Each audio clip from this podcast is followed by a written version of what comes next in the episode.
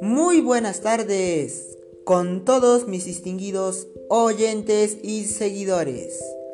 Quien les habla en esta oportunidad, Roger Jesús Cayatamestas, y soy estudiante del tercer grado de secundaria de la institución educativa Politécnico Rafael Santiago Loaiza Guevara. El nombre de mi podcast es El cambio climático por la contaminación del aire. Y hoy hablaremos sobre la contaminación del aire, definición, causas, consecuencias y la importancia de reducir la contaminación del aire para mejorar la calidad de vida del ser humano. Iniciamos por la definición de la contaminación del aire. La contaminación del aire es la alteración de la calidad normal del aire que respiramos o de la atmósfera que nos rodea. Gases, sustancias o agentes contaminantes, tóxicos y nocivos que son liberados por las industrias, fábricas, mineras, transporte, actividades humanas y otros factores que deterioran la calidad de la vida humana, la biodiversidad y el medio ambiente. La mala calidad del aire que respiramos ocurre cuando estos gases o sustancias contaminantes alcanzan concentraciones lo suficientemente altas como para afectar negativamente la salud humana y o el medio ambiente. Seguidamente hablaremos sobre las causas de la contaminación del aire. En primer lugar, tenemos las plantas de energía. Hablando a nivel mundial, en muchos países la producción de energía es la fuente principal de la contaminación del aire.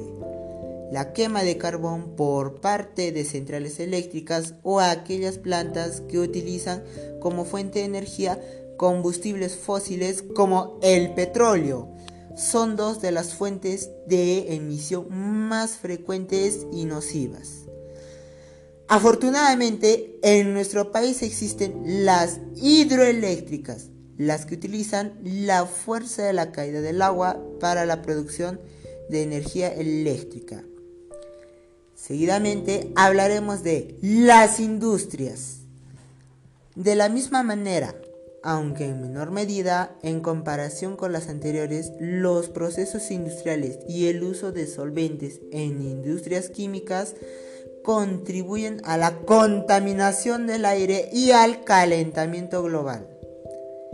Gracias a nuestro subdesarrollo es que en nuestro país no existen muchas industrias, pero las existentes también contribuyen de manera considerable en la contaminación del aire.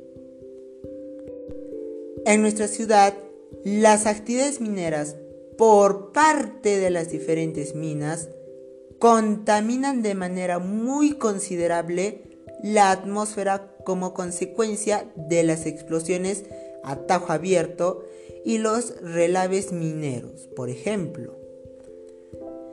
Asimismo, otro factor que contribuye en la contaminación del aire sería el transporte. Cerca del 25% de todas las emisiones de CO2 dióxido de carbono están relacionadas con la quema del petróleo por parte de los vehículos. Hablaremos sobre el transporte público. Como sabemos, la mayoría de unidades que circula en nuestra localidad y país para realizar el servicio de transporte público de pasajeros utilizan como combustible el petróleo y la mayoría de taxis utilizan la gasolina y una parte muy reducida utiliza como combustible el gas. Estas emisiones por parte de los diferentes vehículos automotores producen altas cantidades de CO2 y hollín. Haciendo un poco más historia, diremos que hace algunos años existían las lanchas que prestaban servicio de pasajeros como colectivos con más de 50 años de antigüedad, que expulsaban grandes cantidades de humo, CO2 y partículas de carbón. Afortunadamente, fueron puestas fuera de servicio. Seguidamente, los ticos eran otra fuente de alta contaminación del aire, no solo por su gran cantidad en número, sino porque estos pequeños vehículos utilizaban la gasolina de 84 octanos. Y lo malo de este combustible es que tenían como detonante al plomo, el cual era expulsado junto con el CO2 y que al respirarlo era capaz de generar daños cerebrales, porque el plomo es un elemento muy pesado. También los vehículos con más de 20 años de antigüedad, producto de la libre importación de vehículos que propició el gobierno de Alberto Fujimori en la década de los 90, donde ingresaron a nuestro país vehículos que eran considerados obsoletos en otras naciones. Fueron una causa de contaminación del aire por sus motores con serias deficiencias. En el transporte masivo de pasajeros, es decir, combis o coasters, con más de 20 años de servicio a falta de un mal adecuado mantenimiento mecánico. Eran otra fuente de contaminación del aire. Hoy ya esos vehículos en su mayoría fueron puestos fuera de servicio aunque todavía podemos apreciar algunos de estos vehículos antiguos en algunas empresas por falta de adecuada administración o actos de corrupción por parte de nuestras autoridades. También hablaremos del transporte interprovincial. Como hemos visto, el transporte público genera gran cantidad de CO2 y partículas de carbón y el servicio de transporte interprovincial, buses, minivans y transporte de carga en las carreteras no es la excepción. También contaminan el aire aunque lo hacen fuera de la ciudad o áreas urbanas. Es por ello si has tenido la oportunidad de viajar en horas del alba o atardecer, podrás notar a lo lejos que a cierta altura de una carretera se aprecia una nube negra a lo largo de la misma carretera. En las áreas urbanas, con grandes concentraciones de población, resulta imprescindible trabajar en políticas de que contribuyan a la reducción de la contaminación mediante, por ejemplo, mediante el uso de combustibles más limpios o la implementación de medios de transporte movidos por medio de energías renovables que no sean nocivas para las personas. Así también hablaremos de la agricultura. En este sector hay dos fuentes principales que producen el 24% de todos los gases de efecto invernadero. Por un lado, la quema de residuos agrícolas y por otro, el metano y amoníaco que genera la ganadería. Las emisiones de metano son especialmente destacables, puesto que afectan al ozono. Esta contaminación del aire es causante de enfermedades respiratorias y aumenta el asma. El metano es además un gas de efecto invernadero que tiene un impacto mayor que el CO2 a largo plazo. A ello debemos agregar el hecho que están disminuyendo las áreas verdes, que están siendo reemplazadas por asfalto y o construcciones de diversos tipos, viviendas, centros comerciales. Es el turno de hablar de los residuos. Se calcula que el 40% de los residuos generados en el mundo y los desechos orgánicos se queman al aire libre, lo que genera emisiones a la atmósfera de gases nocivos, CO2, metano y carbono negro. Una problemática que afecta especialmente a aquellas regiones o zonas que están en proceso de urbanización o a países en vías de desarrollo, como el nuestro. Y no podemos dejar de lado nuestros hogares. La contaminación del aire desde el ámbito doméstico es nociva en dos maneras. Por un lado, la fuente de esta contaminación proviene de la quema de madera y productos de desecho, basura, plásticos.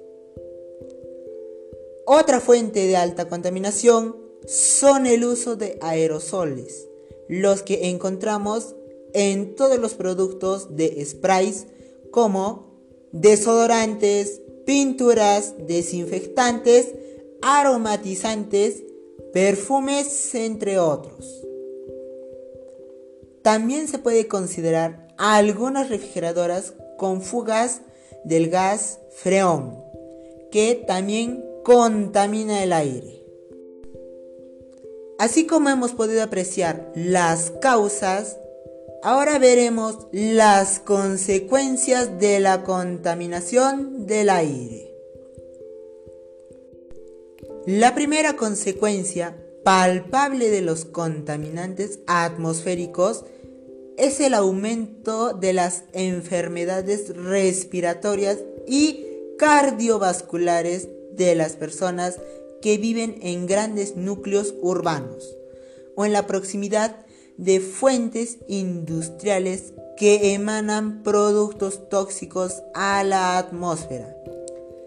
Se calcula que aproximadamente un 3% de los ingresos hospitalarios en nuestro país se produce por agraviamiento de enfermedades relacionadas con el nivel de contaminantes del aire. La contaminación ambiental afecta en mayor o menor medida a todas las personas, produciendo síntomas como el dolor de cabeza, irritación de las vías respiratorias y ojos y disminuyen las defensas de las vías aéreas, agravando insuficiencias funcionales de algunas personas que pueden llegar a ser mortales.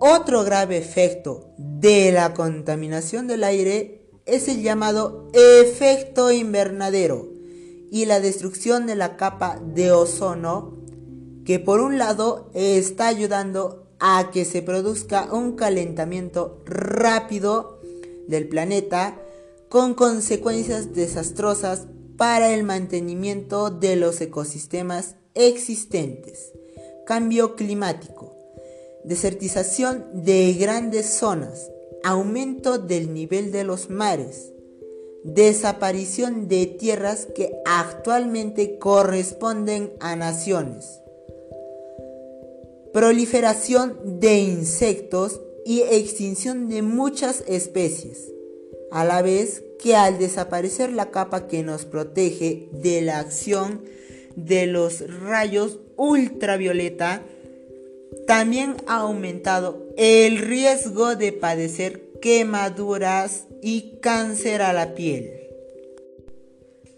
La contaminación ambiental también genera la lluvia ácida, compuesta principalmente por ácido nítrico y ácido sulfúrico, que además de provenir de volcanes y materia orgánica en descomposición, principalmente se produce por los vertidos a la atmósfera provocados por el uso de combustibles en las actividades humanas.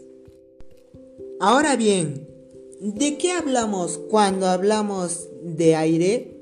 Sus componentes, uno de los elementos más significativos para la vida humana y de los seres vivos es el del oxígeno del aire.